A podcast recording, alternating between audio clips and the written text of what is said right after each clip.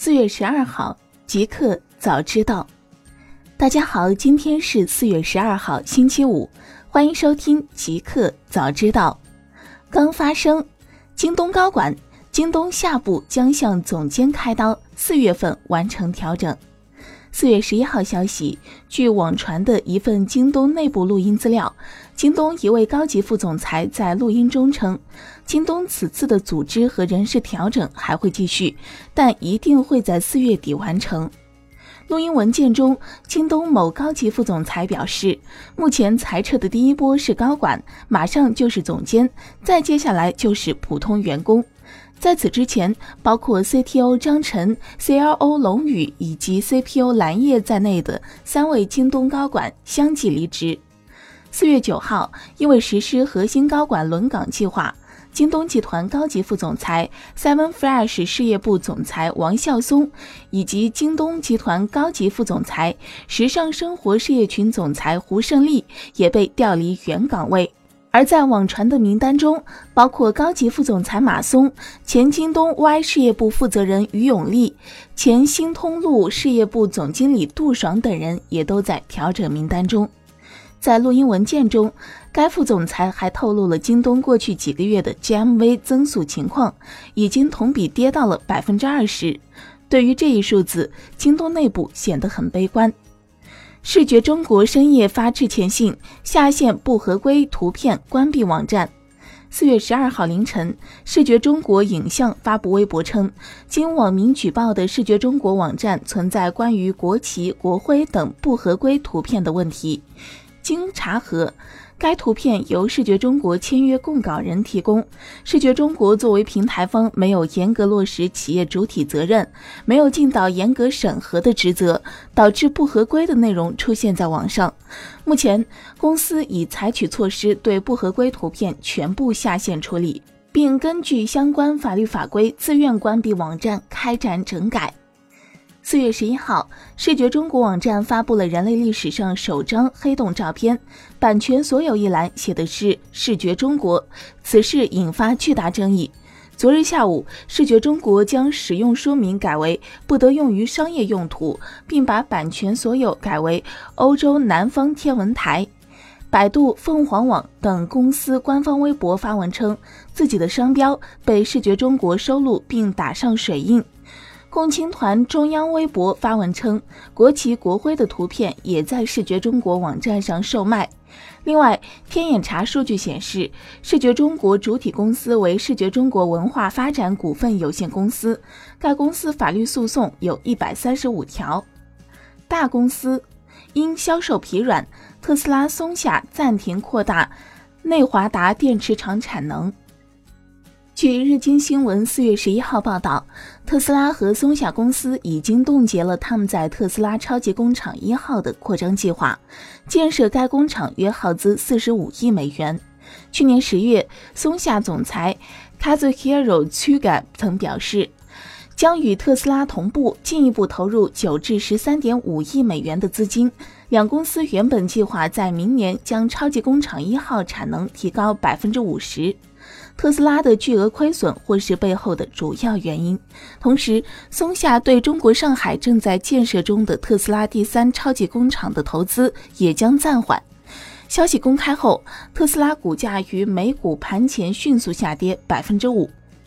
超级工厂一号位于美国内华达州里诺市，是特斯拉与松下合作投资建立的一家超级工厂。该工厂自2017年起一直为特斯拉电动车 Model 3系列提供电池，其中制造部分由松下完成，特斯拉则负责组装。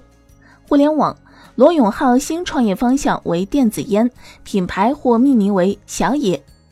近日有消息称，锤子科技创始人罗永浩正在筹备全新电子烟品牌，而这个品牌的名字很可能为小野。也有接近消息的人士表示，英文名 Air 的音也在考虑范围之内。记者就此向前锤子科技产品负责人、Flow 福禄电子烟创始人朱香木求证，对方表示不予置评。根据天眼查提供的工商信息显示，锤子科技曾于二零一八年一月申请了小野的商标，商标类别为零九科学仪器，但申请状态目前仍为等待通知书发文。当然，结合此前锤子科技可能已被收购的消息来看，罗永浩很可能为新品牌重新注册了公司。一位供职于电子烟供应链的人士称，罗永浩曾于三月初来深圳拜访了包括我们在内的多家电子烟制造商，希望为自己的品牌找到优质的供应链，但最终选择了哪家暂不知情。腾讯开放 QQ 秀页面用于 To B 定制服务，金融版 QQ 先试水。四月十一号消息，腾讯将开放 QQ 个人聊天窗右面板原 QQ 秀页面用于 To B 战略，在企业 QQ 上显示在聊天窗右面板的个人信息将逐步替换为不同行业的定制功能面板。该方案从金融行业开始试水，目前 QTrade 金融版 QQ 用户已经可以在聊天页面看见金融定制服务。此外，钢贸行业也正与腾讯方面展开对接。对于个人 QQ 用户而言，在聊天对象使用的是企业 QQ 进行沟通时，其聊天窗右面板将由 QQ 秀替换成对方的企业定制信息。若聊天双方均为个人 QQ 用户，QQ 秀页面仍将保留。摩拜出售欧洲业务处收官阶段，估值或达一亿美元。四月十一号消息，据英国电讯报网站报道，摩拜单车出售其欧洲业务已进入收官阶段。摩拜单车的欧洲领导层将从美团手中收购其欧洲业务，这笔交易估值约一亿美元。摩拜单车在发送给潜在投资者的一封电子邮件中称。欧洲管理团队对这项业务充满信心，目前正处于收购的收官阶段。交易完成后，欧洲管理团将拥有欧洲业务的大部分股权。摩拜单车在声明中还称，摩拜单车还计划将其欧洲业务的范围扩展到电动自行车和电动滑板车等共享领域。法拉第未来展示车联交互功能，贾跃亭语音指令秀英文。四月十一号，贾跃亭在其微博上发布了一段视频，展示了法拉第未来 FF 九一的车载语音交互功能。其中的英文指令是由贾跃亭本人完成的。这是 FF 九一在 CES 对外发布之后首次展示智能车联功能。贾跃亭在微博中表示：“就像我正在努力学习英语技能一样。”新物种 FF 九一的超级计算平台也在不断学习并迭代，以实现自主适应每一位用户的需求。在位于洛杉矶的未来主义者测试实验中，我们正在见证这一颠覆性技术的诞生。Friday Future，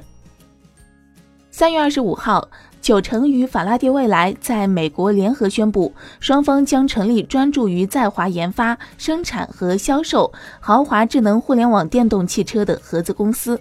FF 已收到九成打来的第一笔资金，目前 FF 正在跟九成展开技术授权的谈判，预计三周左右的时间完成。新产品，滴滴上线全局系统，提供一站式网约车金融服务。四月十一号消息，近日滴滴金融服务上线一站式网约车金融服务平台全局系统。该系统通过滴滴金融服务独有的账户管理及大数据风控能力，来为出行生态内合作伙伴更高效地提供量身定制的金融服务。据介绍，全局与汽车融资租赁公司丰邦、多家资金方以及保险公司等合作伙伴对接，服务出行行业中间环节的汽车租赁公司，简化针对网约车车辆和司机的金融服务流程。滴滴金融服务负责人表示，全局系统预计二零一九年可服务一千五百个租赁公司，间接撬动每日数百万网约车订单的供给服务。未来，全局系统还会接入多方资金方、保险公司来完善服务。华为 P 三零系列国内发布，售价三千九百八十八元起。四月十一号，华为 P 三零系列机型正式与国内用户见面。根据发布会公布的售价，华为 P 三零 Pro 在国内售价分别是三千九百八十八元、五千四百八十八元，八 GB 加六十四 GB；四千二百八十八元、五千九百八十八元，八 GB 加一百二十八 GB。四千七百八十八元、六千七百八十八元，八 GB 加二百五十六 GB。配置方面，二者都搭载麒麟九八零处理器，P 三零采用六点一英寸两千三百四十乘一千零八十 OLED 全面屏，P 三零 Pro 采用六点四七英寸两千三百四十乘一千零八十 OLED 曲面屏。P 三零系列续航比 P 二零 Pro 提升百分之二十七，支持智能双卡切换。一个彩蛋。维基解密创始人阿桑奇因性侵案在伦敦被捕，或将被引渡瑞典。英国警方昨日发表声明称，维基解密创始人朱利安·阿桑奇在厄瓜多尔驻伦敦大使馆被捕。此前，阿桑奇因一桩性侵犯案在该大使馆避难，以避免被引渡至瑞典。瑞典检控机构在去年十一月十八号签发了针对阿桑奇的逮捕令。阿桑奇提出无罪抗辩，但瑞典法庭上周驳回其请求，并裁定其有罪。律师称，瑞典方面追击阿桑奇的行动是出于政治动机，任何针对阿桑奇的逮捕令都不会影响维基解密网站继续公布持有的二十五万份机密文件。目前，维基解密仍然正常运转，网站不会因为阿桑奇被捕停止运作。